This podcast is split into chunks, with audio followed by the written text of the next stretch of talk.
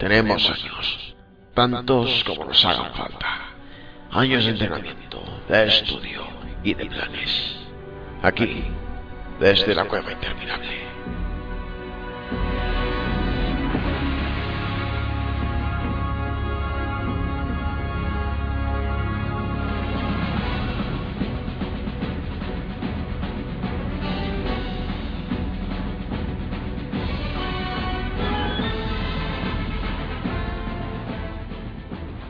Hola, ¿qué tal? Bienvenidos al programa número 17 ya de Desde la Cueva Interminable, perteneciente a este mes de octubre del año 2012. Eh, un mes que eh, está marcado ya por el pasado estreno de la película de Darner Returns, esa parte 1 que comentaremos después. Y bueno, de demás cosas que como viene siendo habitual informaremos a lo largo de, de este programa. Doy paso a mis compañeros habituales de siempre. Eduardo, ¿qué tal? ¿Cómo estás, Miguel? ¿Cómo estás, Diego? Señores oyentes, un placer estar con vosotros de nuevo. Y por otra parte, desde Argentina, también una vez más nos saluda Diego, ¿qué tal? ¿Qué tal? Buenas tardes, Mike. Listos aquí para un nuevo emocionante programa. Bueno, eh, tenemos bastante por desarrollar en este programa, como siempre, y vamos a comenzar haciendo un repaso de todo ello con los titulares.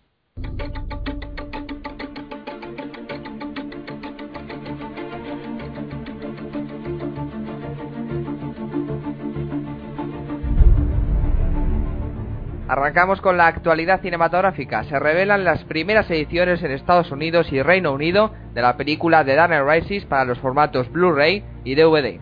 Además, siguen llegando nuevos rumores con respecto a la futura película de la Liga de la Justicia.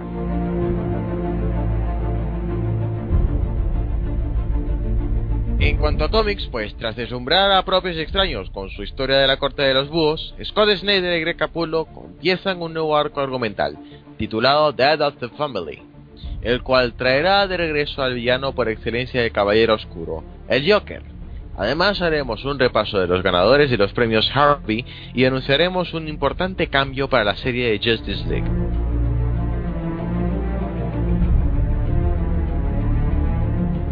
También tendremos breves del mes, nos llega una nueva información sobre el prometedor videojuego Injustice Gods Among Us. Por otra parte, tras la llegada del film animado de Dark parte 1, Warner Bros. ya ha empezado a promocionar su secuela, la cual saldrá a la venta en el invierno del año que viene.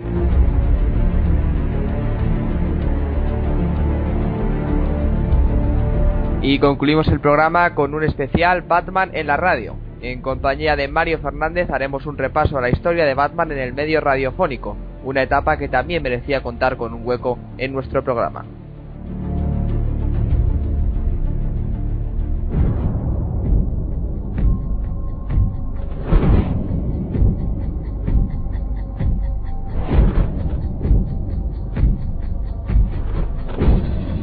Bueno, pues aquí tenemos estas cuatro secciones a desarrollar hoy y comenzamos, como siempre, con la actualidad cinematográfica.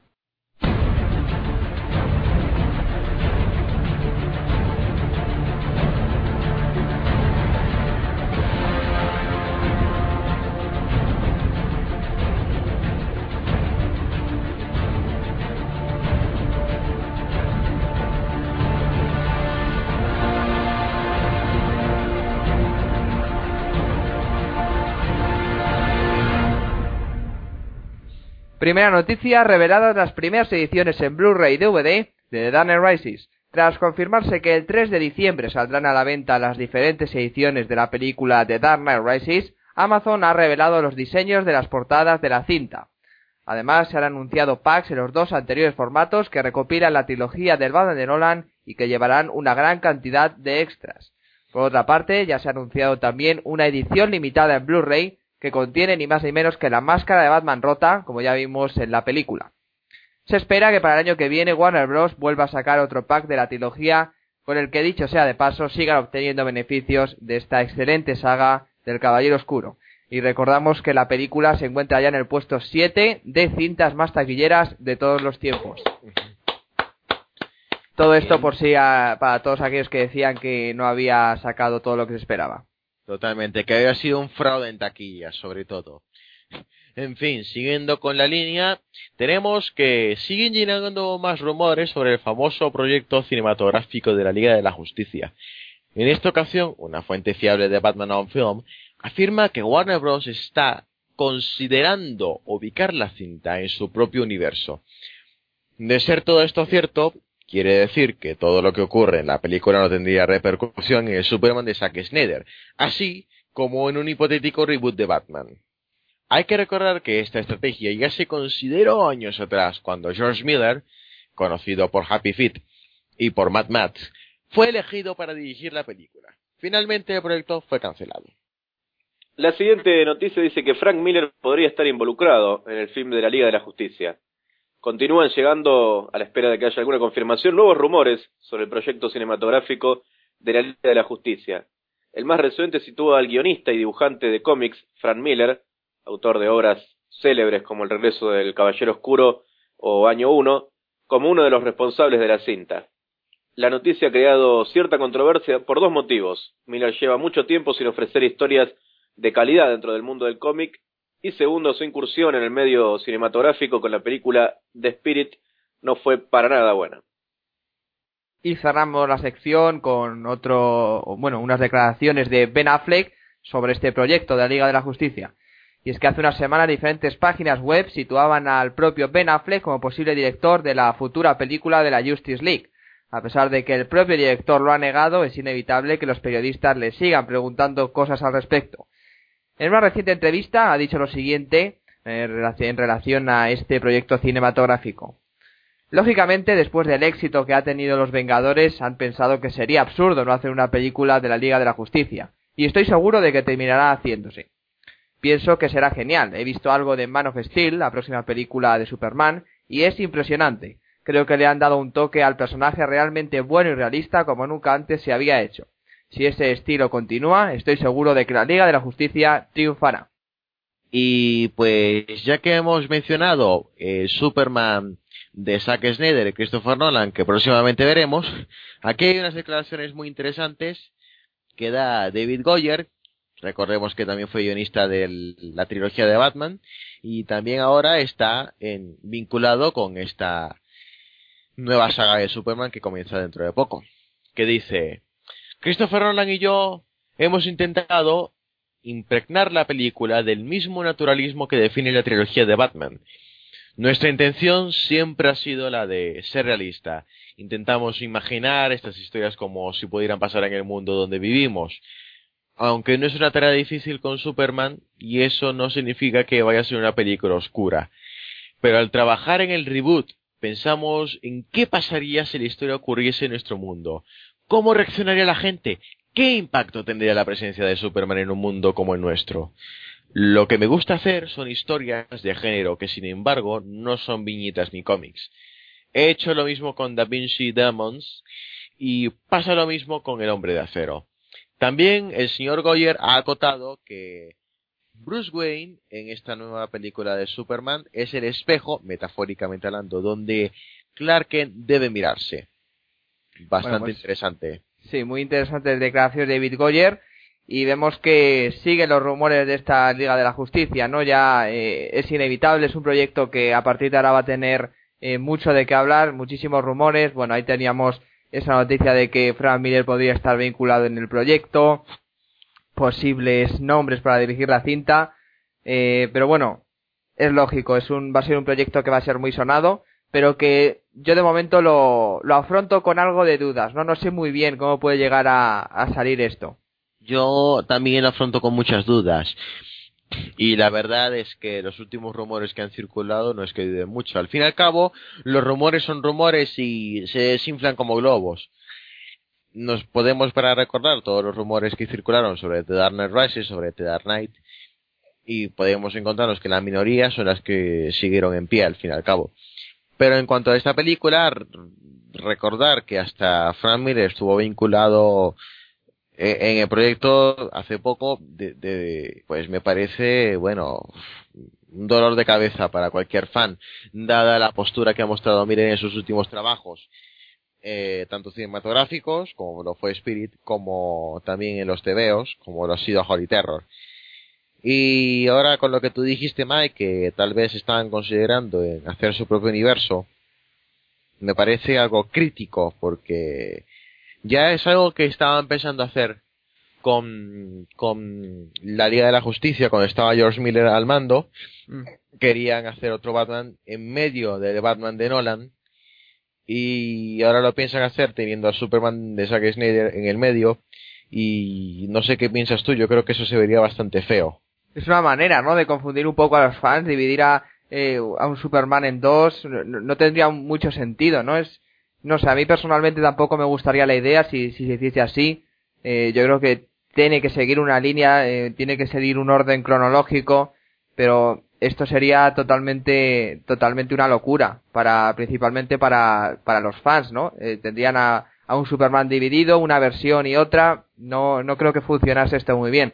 Pero bueno, como has dicho, no dejan de ser rumores, eh, a lo largo de la historia del Batman de Nolan, bueno, han salido una cantidad inmensa de cosas que al final no han resultado ser así. Pero bueno, nosotros seguiremos aquí recopilando todas esas noticias que vayan saliendo como hacemos habitualmente.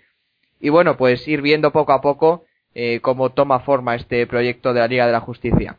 Es Sí. de planificación. Ellos pueden hacer una película perfecta con Justice League, pero es cuestión de planificación y de paciencia. Y Warner no está mostrando mucha paciencia. Acaban este mismo año, salieron los Vengadores y Warner está obsesivamente. Ya sabemos que cuando Warner presiona, pues cualquier cosa mala podría salir también. Sí, estoy, estoy de acuerdo con ustedes, muchachos, en lo que sería realmente una, una complicación para el espectador, eh, más si después se siguen haciendo películas de, de otro universo, sería como que están eh, teniendo a la gente confundida, ¿no? No sabrían cuál, cuál Batman es el, real, estaría en un universo distinto, actores distintos, sería sin dudas una complicación innecesaria, eh, así que no, es una idea que no me gusta para nada. Y por el lado de lo de Frank Miller, yo la verdad que no lo, no lo veo tan mal, ¿eh? Lo dije en su momento cuando lo publicamos en, en Desde la Cueva, me parece que es una persona que tiene mucho respeto en lo que respecta a los cómics, con estas obras que mencionábamos que hizo realmente maravillas. Y si bien su incursión hasta ahora en el cine no ha sido la, mejor, tampoco es que tuvo tantas experiencias, y yo lo vería como una forma de que, de que tenga revancha, y si hay una persona que merece tener revancha por todas estas obras eh, grandes que nos entregó, sin duda es que uno, uno de ellos es Frank Miller, ¿no? Bueno, pues creo que dejamos aquí esto a un lado. Esto ha sido todo por la sección de actualidad cinematográfica y continuamos adentrándonos en los cómics.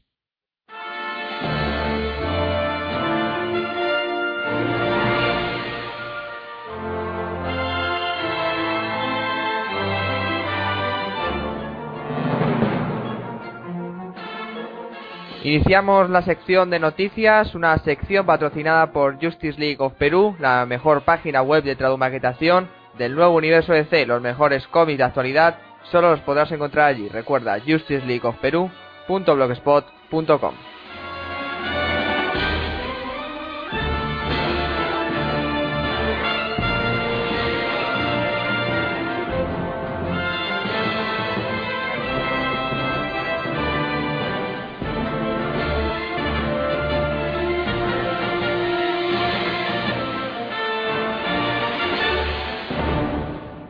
Y primera noticia, una de las noticias que más se está dando de qué hablar a lo largo de este pasado mes, es el regreso del Joker.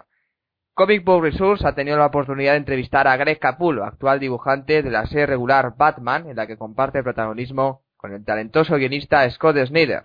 El próximo arco argumental de la colección pretende traer de vuelta al Joker, principal villano del hombre murciélago. Greg Capullo dijo algunas cosas al respecto. Él dice, a pesar de que su rostro fue arrancado en el primer número de, de Detective Comics, la historia no es la matanza de Texas, como muchos han pensado. Más bien se trata de una especie de terror psicológico. La esencia del Joker no ha cambiado, solo se ha amplificado su nivel de ira. La forma de actuar del personaje en esta historia no tiene nada que ver con lo que ha hecho en el pasado. En ese sentido, este nuevo arco tiene elementos de terror, pero sigue siendo el mismo Joker que destroza tu mente.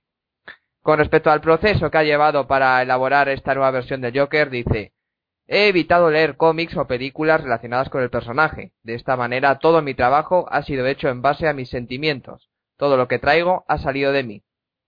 Y por último, hablando un poco del trabajo de Scott Snyder en, como guionista en, en este nuevo arco argumental, dice, los hechos van a ocurrir de manera trepidante. Scott Snyder es un guionista que va increciendo, pero a pesar de ello, un montón de material explosivo saldrá a la luz temprano.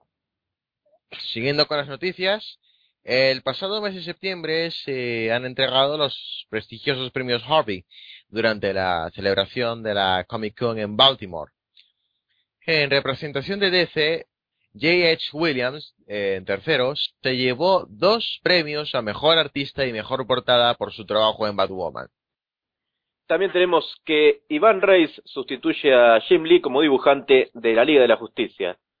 Ya existía el rumor que situaba a Iván Reis como dibujante de la Liga de la, Justicia. Este fue finalmente confirmado de manera oficial hace escasos días. De este modo, Iván Reis tomará el relevo de Jim Lee quien empezará a trabajar en nuevos proyectos. Por el momento y como anticipo de lo que Iván Reis nos tiene preparado, DC Comics ha revelado las portadas de los números 15 y 16 de la serie realizadas por él mismo. Bien, y con esta última noticia, este último cambio de dibujante para la Liga de la Justicia, cerramos las noticias. Eh, son pocas, pero eh, ya decimos que todo ha estado bastante centrado sobre todo en el nuevo arco argumental de Batman. Un arco argumental en el que, como hemos dicho, va a regresar el Joker, y por el momento con un, un estilo un tanto oscuro y bizarro, ¿no? Con la cara arrancada que aquí a, al amigo Eduardo y a mí tampoco ha llegado a sentar de todo bien. No, porque, mmm, bueno, principalmente mi opinión al respecto es que Tony Daniel no hizo las cosas correctamente, o al menos escribió un arco sin tener previsión a futuro, sabiendo que este se trata de los cómics, y pues de alguna manera u otra, tanto Snyder como Capullo están tratando de arreglar eso de alguna manera.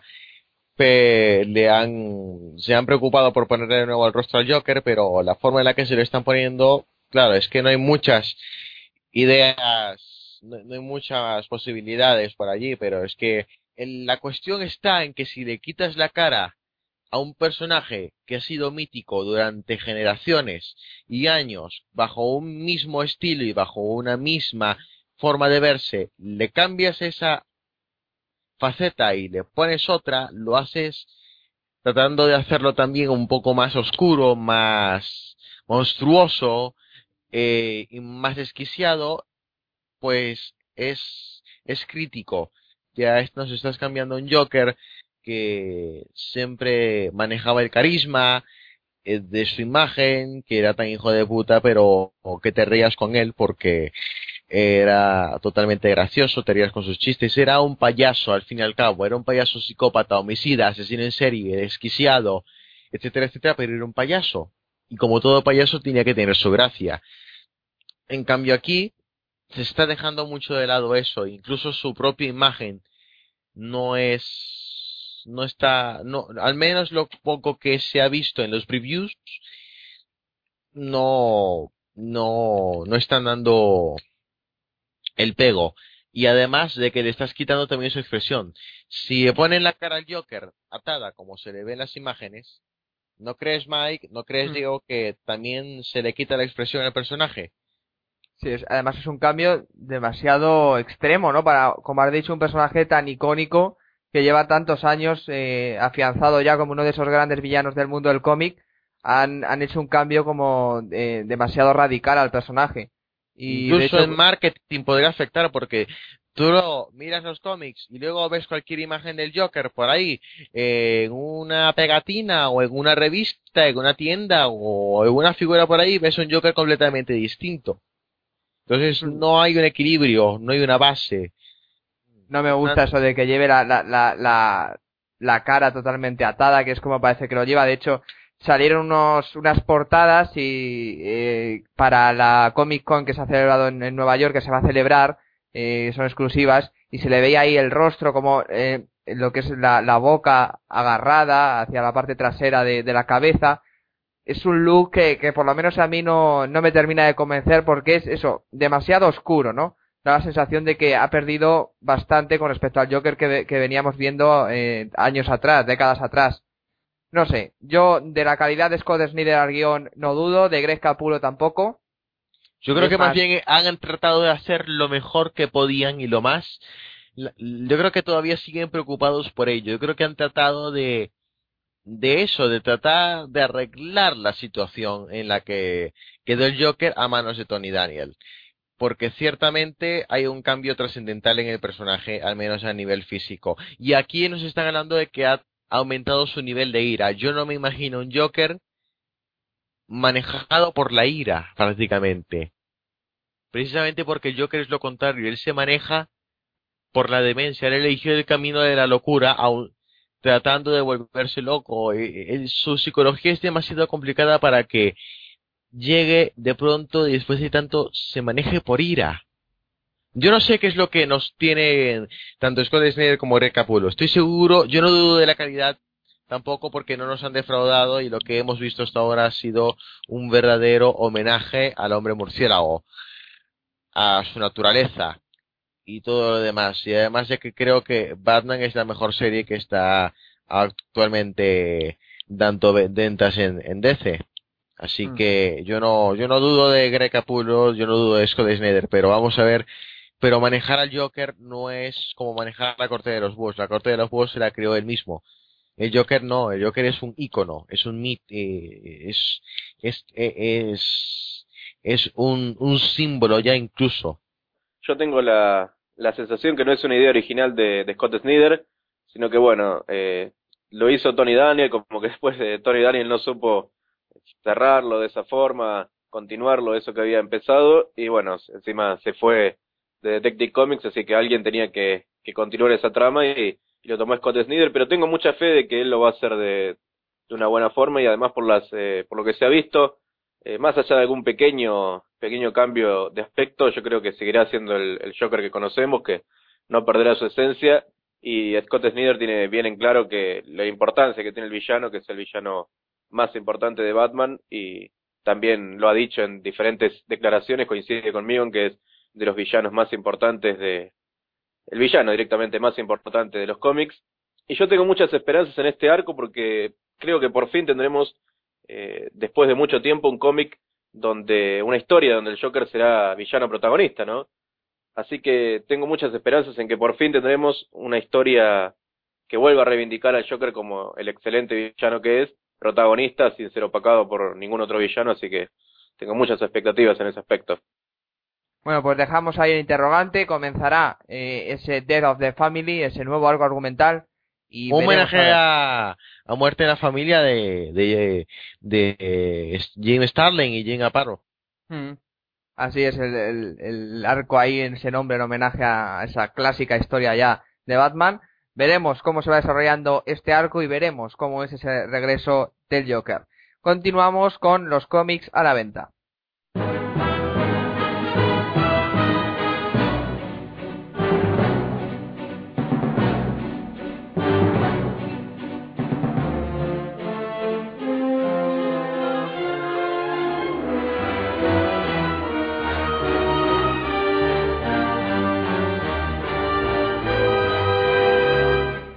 Vamos ya con ese primer cómic a la venta de este mes de octubre, que llega el día 3 con el número 13 de Detective Comics por John Lyman y Jason Favok. Ya no está Tony Daniel, afortunadamente.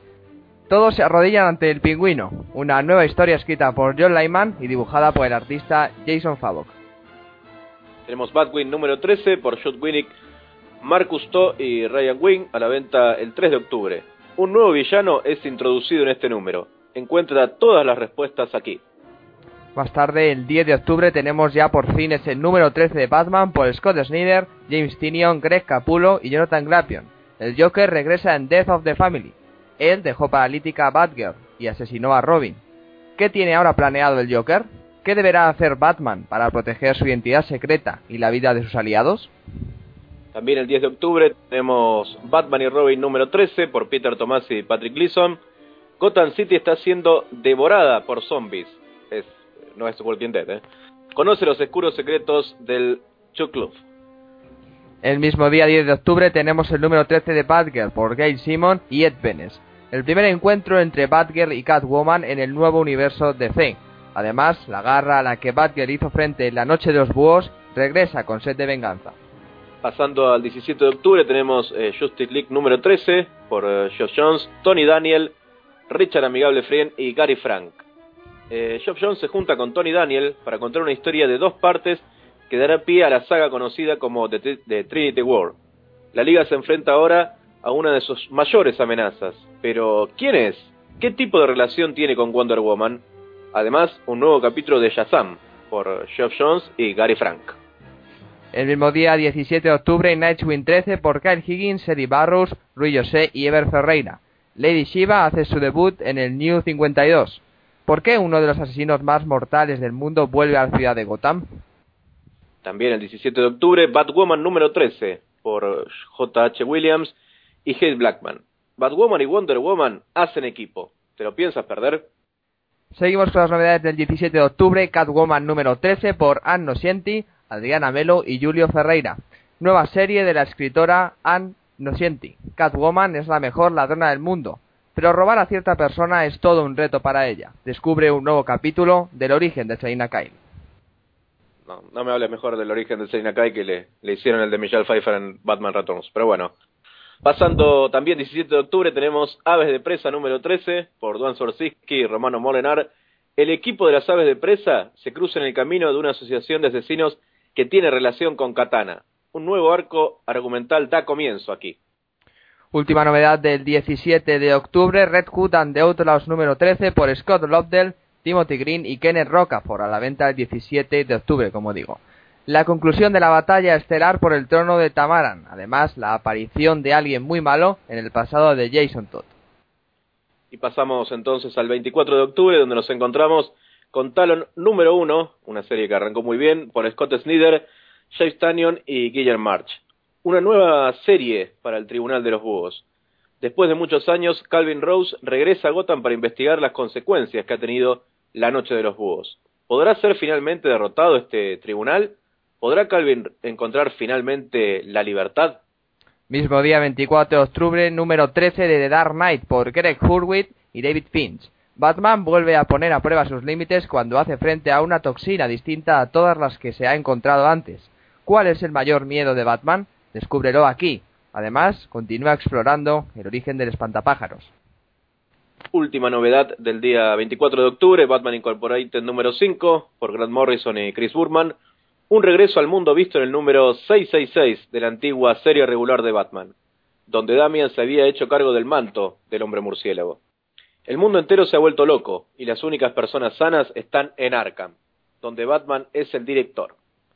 Y ya para finalizar estas novedades de octubre, tenemos ya el 31 de octubre el Batgirl Anual 1 por Gail Simon, Admira Wihaya y Ed Benes. Batgirl persigue a Catwoman, pero ¿quién persigue ahora a Batgirl? Bueno, pues como digo aquí acaba las novedades de este mes de octubre. Y bueno, habría que hablar un poco ahora, ¿no? Para finalizar de lo que nos ha parecido este pasado mes de septiembre con los números cero. Que yo diría que en un 95% no ha aportado absolutamente nada. Y si acaso ha aportado algo ha sido para mal, ¿no? Sí, estoy de acuerdo, Mike. Uno tenía la sensación que el universo Batman había sido muy poco retocado, ¿no? Era lo que por lo menos nos hacían creer en un principio sin embargo, en estos números cero nos encontramos que no era tan así, que hay diferencias eh, importantes y algunas, como vos mencionabas, ahí bastante polémicas. Eh, sobre todo lo que más me molestó, bueno, fue, como mencioné ahí en, la, en las novedades, el tema del origen de Catwoman, que eh, realmente arruinaron un origen que ya estaba establecido y grandes trabajos de otros autores como Edward Riker y demás. También no me gustó para nada lo que hicieron con Jason Todd, agregándole algunos detalles a su origen que tal vez tenga alguna importancia para lo que viene, ¿no? Pensando en, el, en esta serie del regreso del Joker, pero no, no creo que le aporte demasiado. Eh, así que, y también, eh, sin dudas, lo de Tim Drake, sin pensar para nada en los, fanáticos anteriores que tiene, que tiene el personaje, dándole también un, un vuelco a su origen, a su historia, innecesario, ¿no? Sin dudas que son cosas que para mí ya estaban bien establecidas y que si bien eh, se pensó mucho más en el, en el lector nuevo, ¿no? En establecerlo con sus orígenes nuevos y demás, y, no tanto en el lector de toda la vida que encontró detalles por lo menos polémicos. Por no hablar del diseño ese nuevo, ¿no? En Nightwing, del traje anterior de Robin, que... Ah, sí, también. Sí, sí, hay algunas cosas por ahí que, que han dejado bastante descontentos a los fans. Pero bueno, si algo por lo menos para sacar algo bueno de, de este mes de números cero, yo creo que Talon, ¿no? Esa serie que arranca ahora con este número uno eh, que lleva al guionista Scott Snyder encabezado este, este, esta nueva serie, como digo, que de momento ha empezado bastante bien. Sí, eh, la verdad que es una, una historia que promete mucho. A mí por lo menos me interesa mucho todo lo que tiene que ver con esto de, de los búhos, con el tema de la corte. Y es una serie, como leí por ahí, es como, vendría a ser como un, una especie de Israel, ¿no? De esta, de Mm. esta era. Y es un personaje que promete, que promete ir creciendo, que promete ir teniendo interacción con el resto también de, de personajes del universo DC. Y, y me parece que va a ir creciendo con el correr de los números justamente por este atractivo, ¿no? Que tiene yo ya, espero que tenga algún encuentro con algún miembro de la Bat Family y por qué no con el, con el mismo Batman. Muy bien, pues estaremos atentos, como hemos dicho antes, a ese arranque de la, de la famosa, del famoso nuevo arco argumental de Batman, Dead of the Family, el regreso del villano por excelencia de Batman, el Joker, un arco argumental que, bueno, ha bombardeado todas las páginas eh, relacionadas con el mundo del cómic a través de noticias, adelantos. Yo creo que en general todo el mundo del cómic, después de la labor que ha hecho Scott Snyder y Greg Capullo con esa corte de los búhos, está muy expectante a lo que puedan hacer ahora con el Joker. Así que, como digo, estaremos muy atentos para ver eh, la evolución de este nuevo gran evento para el personaje. Continuamos con eh, las novedades del catálogo del cómic.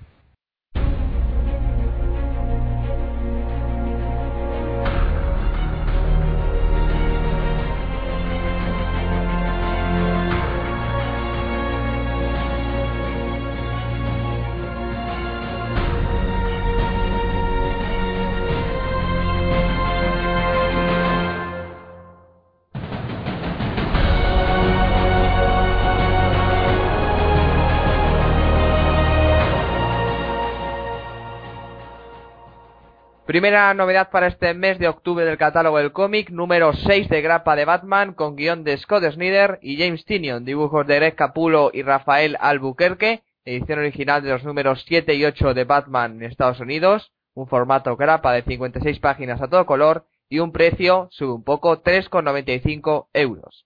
El Tribunal de los Búhos logró capturar a Batman encerrándolo en un retorcido laberinto que sirvió como escenario de una cruenta batalla la librada contra su propio agotamiento, sumado al impacto implícito en la comprensión del poder y el alcance de la influencia que sus enemigos ejercen sobre Gotham.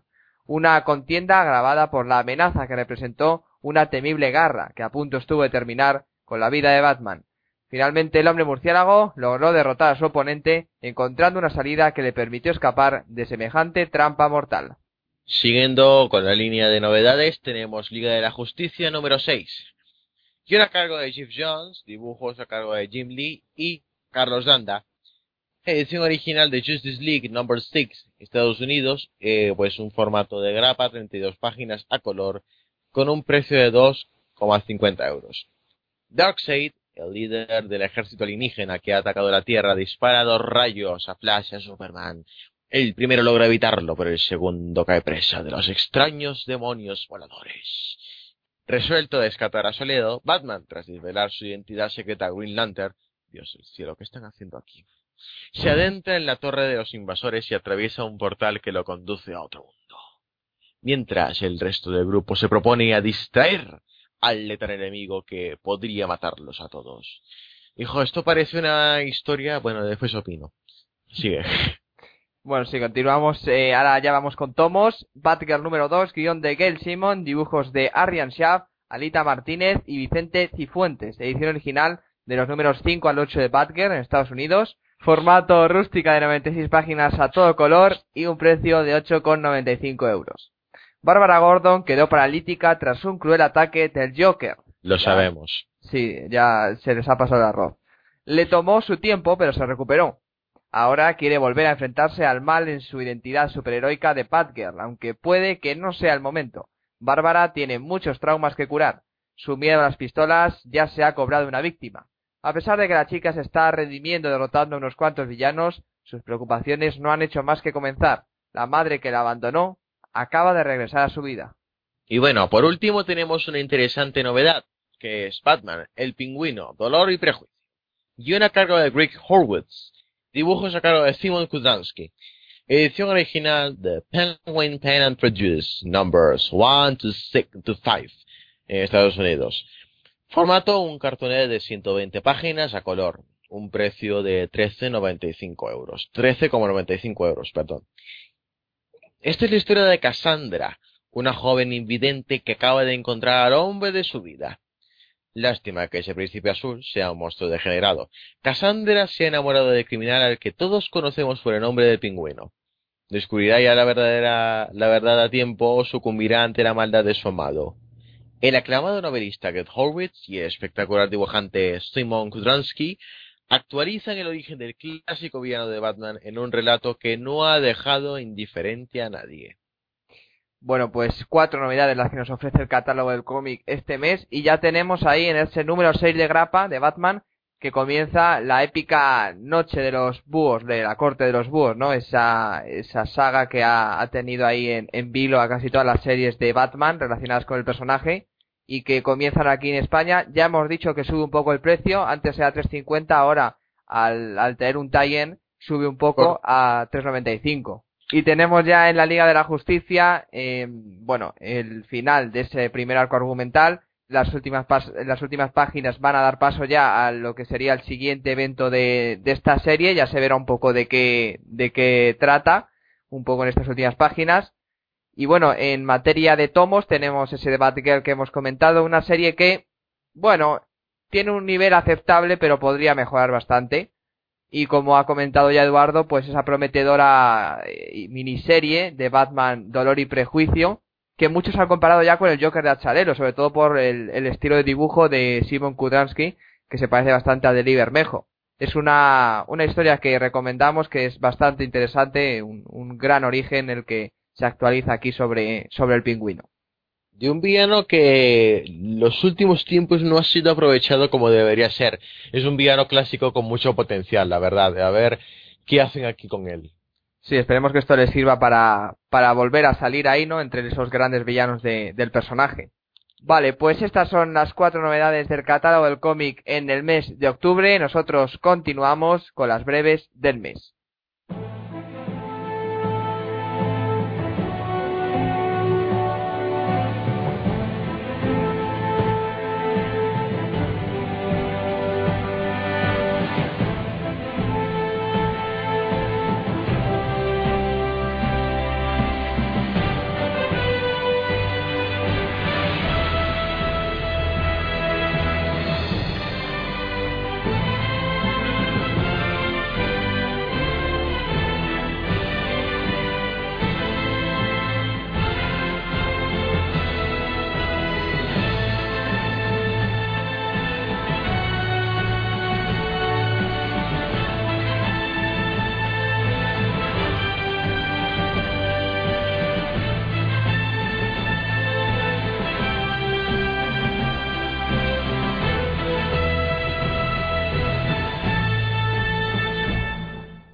Vamos ya con estas breves del mes. Primera noticia, Batman, la serie animada, cumple 20 años. La clásica serie animada de los 90 de Batman cumplió el pasado mes de septiembre la friolera de 20 años de creación. Esta serie sigue siendo recordada a día de hoy por la impactante calidad que ofreció, con sus capítulos llenos de misterio, drama, humor y escenas de acción inmejorables por aquel entonces.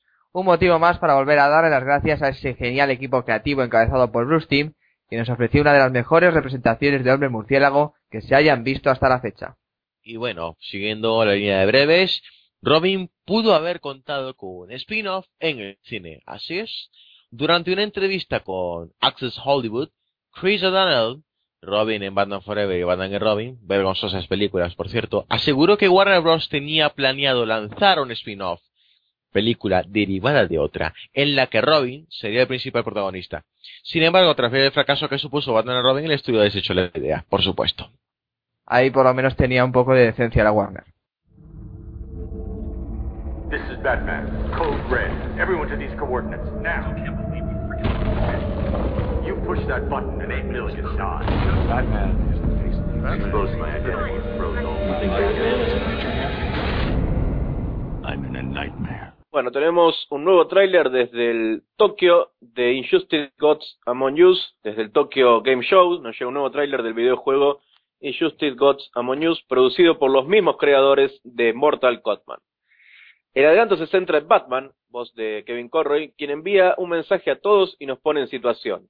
En el trailer aparecen una gran cantidad de personajes ya confirmados en este videojuego que yo la verdad no, no tengo muchas esperanzas en él. ¿eh? Anunciada la edición para coleccionistas del videojuego del que hablaba Diego, Injustice Gods Among Us. Como ya sucediera con el videojuego Batman Arkham City, Warner Bros. ha decidido lanzar una edición de coleccionista de Injustice Gods Among Us. Al parecer, estaría a la venta el mismo día en que sale la versión corriente. Por el momento se desconoce cuál es la fecha exacta. El contenido de esta edición estará compuesto por una figura en la que vemos a Batman y Wonder Woman en plena lucha, dos números de una nueva serie de DC Comics, un Steelbook y contenido descargable. El precio está fijado en 99,99 dólares americanos. Con la llegada de la película de Dark Returns, parte 1, también hemos tenido la fortuna de poder disfrutar de un adelanto de su continuación, la cual saldrá a la venta en el invierno de 2013. Uh, en un año más o menos, ¿eh? Un desenlace trepidante que pretende hacer las delicias de todos los fans de este personaje, los cuales llevaban pidiendo una adaptación animada de la novela de Frank Miller desde hacía mucho tiempo. Si deseas ver el adelanto subtitulado, solo tienes que ir a nuestra página oficial de Facebook. Y también tenemos la primera imagen oficial de The Dark Knight Returns, parte 2. Warner Bros. Home Entertainment acaba de emitir un comunicado en el que anuncia que las primeras imágenes oficiales de la película The Dark Knight Returns, la segunda parte, podrán verse en la New York Comic Con. El sábado 13 de octubre, un equipo encabezado por el gran Bruce Timm ofrecerá una charla sobre esta nueva película animada del hombre murciélago basado en la novela gráfica de Frank Miller. Eh, todos tenemos muchas esperanzas en, este, en esta segunda parte, sobre todo por la muy buena calidad que mostró ya la primera parte, ¿no? Bueno, pues estaremos atentos a la celebración de esta New York Comic Con, a este nuevo material que saldrá de la película Dark Knight Returns parte 2. Por nuestra parte, dejamos a un lado las breves del mes y nos vamos con la última sección, ese especial centrado en la historia de Batman en la radio.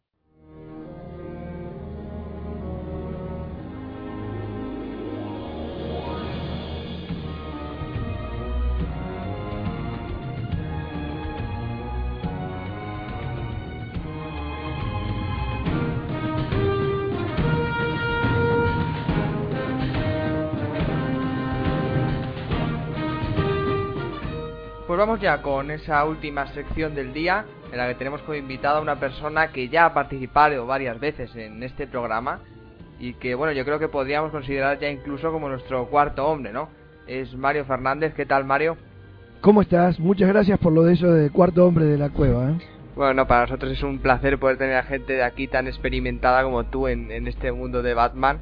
Así que nada, pues encantado de tenerte aquí de, de vuelta en este, en este programa.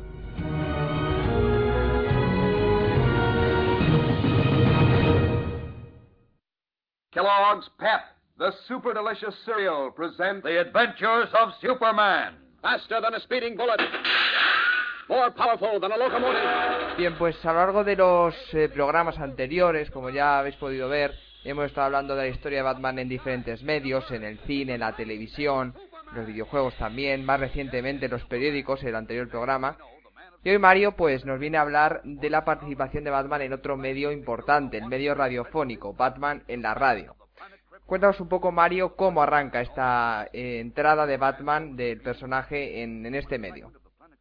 Bueno, eh, arranca con un programa este, radial en el que Batman, pisándole los talones a, a, a Superman, como siempre, en 1943, este, saltó a las tiras diarias primero de los periódicos y luego tuvo su serial cinematográfico y consecuentemente este, hubo un serial eh, radial del que se grabó un piloto, un episodio piloto que se llamó eh, The Case of the Drowning Seal, que enfrentaba al dúo dinámico contra unos agentes nazis responsables de la muerte de los padres de Dick, de Dick Grayson, ¿no?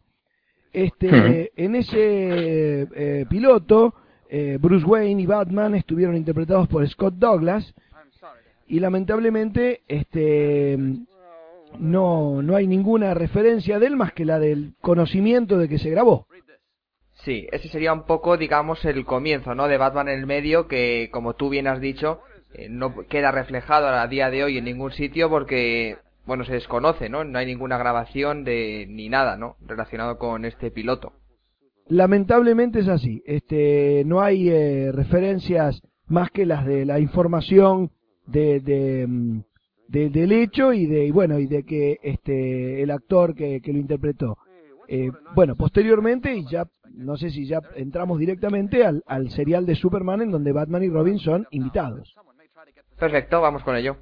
Bueno, eh, el, el 5 de septiembre de 1945 este, arranca el programa de, de Superman, el hombre de acero, que rescata un bote a la deriva. Hay, hay un chico vestido de rojo con una letra R en su pecho y de ahí en más el dúo dinámico une sus fuerzas con Superman para desbaratar, bueno, nuevamente el tema este, candente de la época, una banda nazi que secuestra científicos, ¿no? Y los manda a Alemania.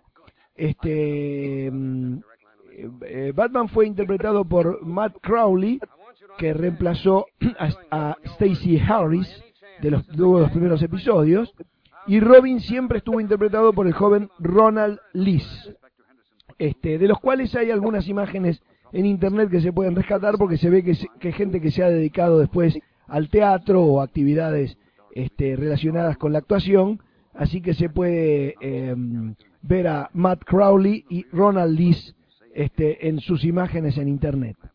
Sí, a mí me gustaría puntualizar que no era ya la primera vez que se veía Superman y Batman juntos.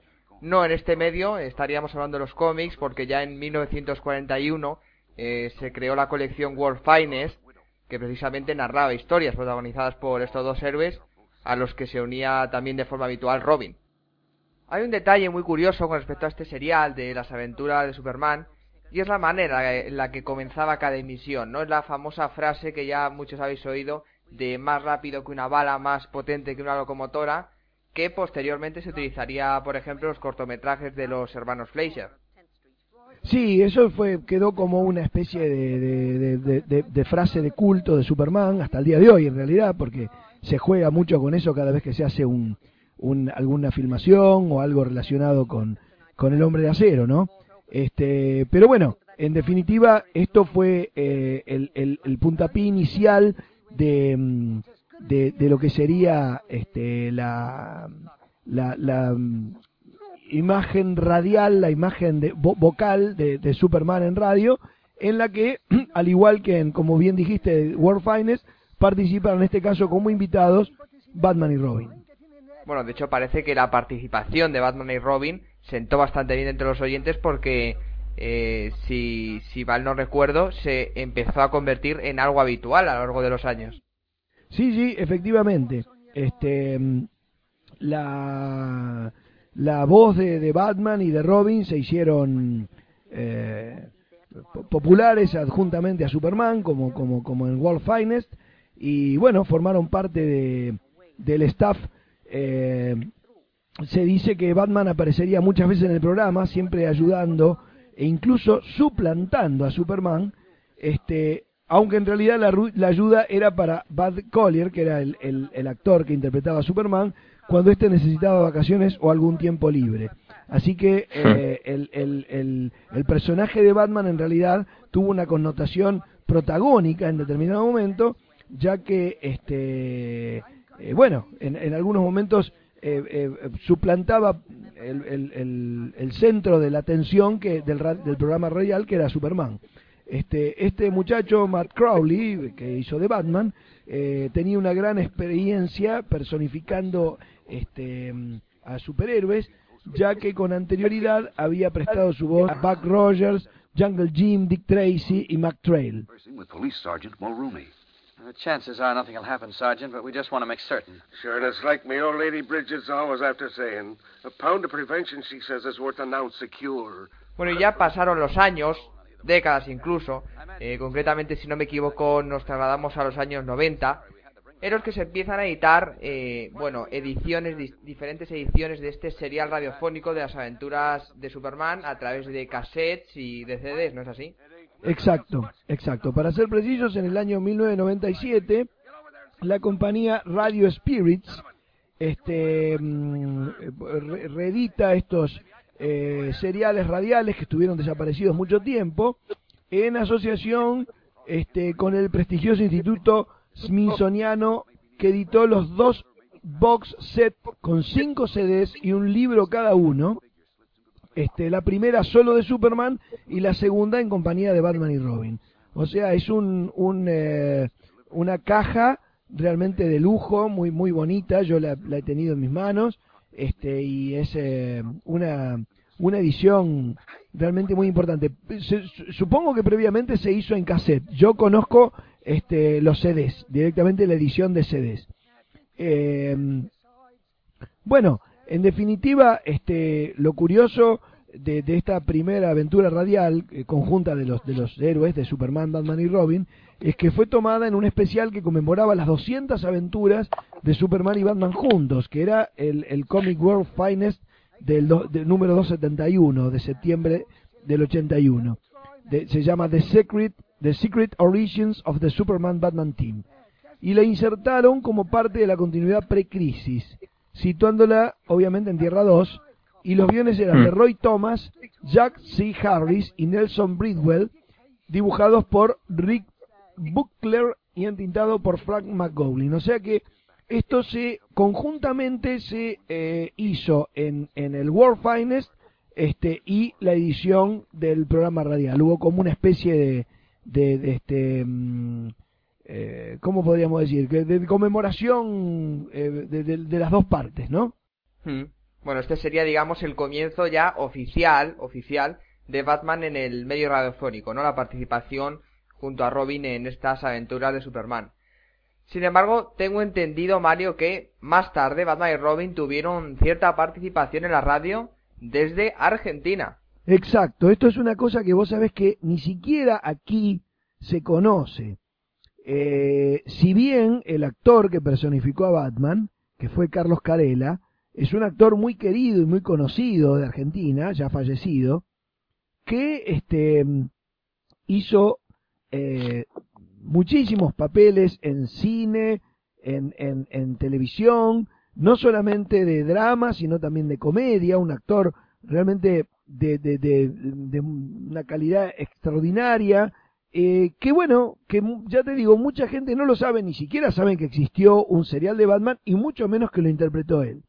Eh, fue durante la década del 50 que la revista de Batman tuvo un éxito muy grande aquí, eh, por supuesto, este, editada por Novaro, que era la, la editorial mexicana que, que traducía al español los cómics este, originales de, de Batman. Y todos los días, a las 18.20 horas por LR4 Radio Splendid, Batman se presentaba en grandes audiciones de aventuras. Este, estaba personificado por Carlos Carela y eh, de Robin hizo un actor llamado Ricardo Ruesch, ¿m?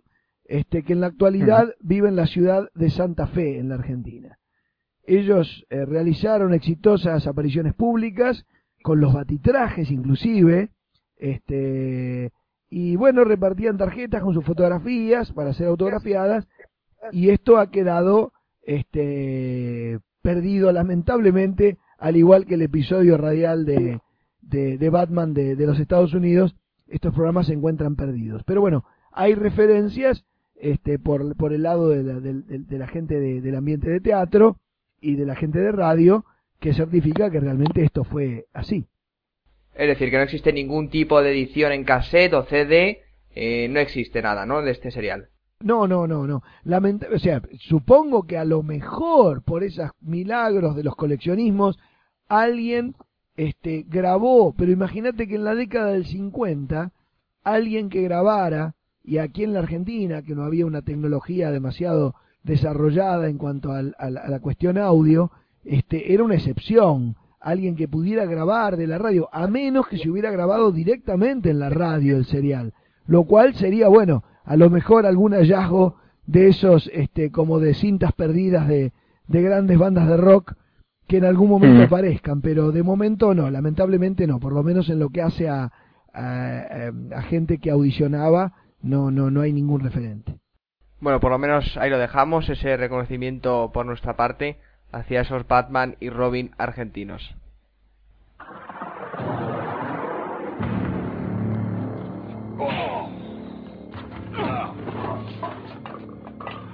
Is it not ironic, Batman?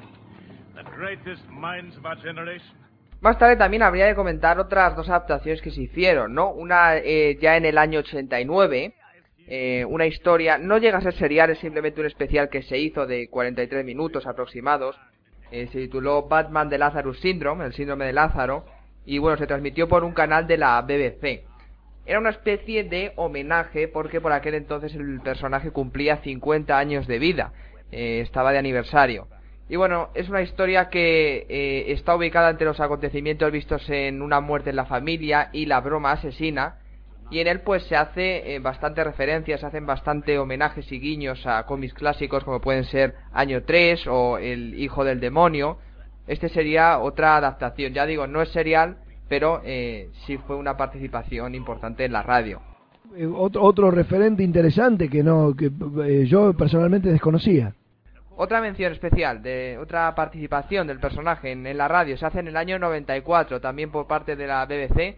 Esto ya sí es serial, titulado Batman Nightfall, al igual que esa saga de cómic, y que eh, posteriormente, de hecho, eh, se puede encontrar en CDs, está editada en CDs de audio. Es una especie, digamos, de secuela de lo que se vio en, en este, en, en este especial que comentábamos antes, en The Lazarus Syndrome, y bueno, en él participaba Bob Sessions como Batman, eh, papel que ya hizo en The Lazarus Syndrome. Sin embargo, aquí el detalle más característico, más, eh, digamos, sorprendente fue la participación de Michael Gough como Alfred, que como todos sabréis eh, fue la persona encargada de actuar como Alfred en las películas desde Batman del 89 hasta Batman y Robin de Joel Schumacher. Sí, bueno, esas, esas son esas cosas sorprendentes que tiene este el mundo de, la mezcla del mundo del cómic, del, del, de la TV, de la radio, del, del cine. Este, a veces se dan esas coincidencias eh, misteriosas que, que, bueno, que dan por resultado muchas veces eh, grandes, grandes obras, ¿no? Bueno, pues creo que con todo esto ya podemos dar por finalizado el especial de Batman en la radio.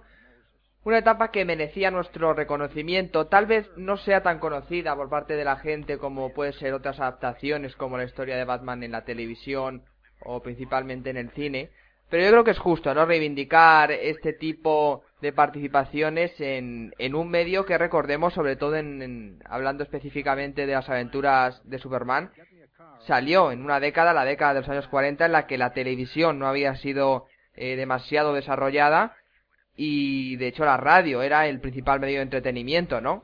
Absolutamente, claro, la radio ocupaba un lugar importantísimo en los hogares y yo imagino que, que aquellas generaciones habrán disfrutado este a pleno de, de, de, esa fantasía que significaba escuchar e imaginar lo que ocurría con, con, personajes encima tan particularmente eh, de, de, acción, de, de, situaciones fantásticas y, y nuevos para la, para la época, ¿no es cierto?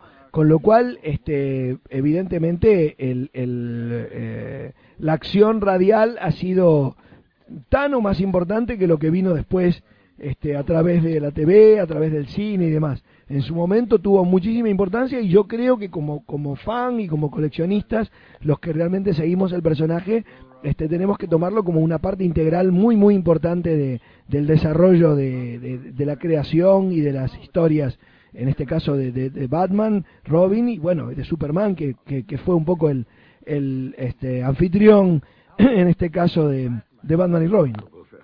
Of course, I'm not sure that I approve of costumed individuals. He's dead. My goodness. Alfred, I need to know when you last saw him. I mean, as Bruce Wayne. As Bruce Wayne? I don't, don't understand. Alfred, you're shaking. Muy bien, Mario, pues muchas gracias una vez más por tu participación en el programa. Y no me quiero ir hoy sin, porque bueno, otras veces ya cuando has participado se me olvidó decirlo, pero esta vez no. Quiero recomendar el blog de Mario. Es un blog eh, dedicado al personaje de Batman, batenciclopedia.blogspot.com. Es un blog que, como digo, está dedicado a este personaje que habla de su historia en el cine, en la televisión, eh, incluso hay un apartado para la radio, es muy completa la página y yo de verdad que la recomiendo con todo corazón. Eh, seguro que a aquellos fanáticos del personaje les va a encantar. El agradecido soy yo, eh, Miguel. Yo realmente me, me encanta este eh, compartir con, con ustedes eh, todo lo que es relacionado con Batman. Sabes que es un, un placer absolutamente compartido este, así que bueno, yo te agradezco infinitamente esta, esta eh, comunicación y, y este diálogo.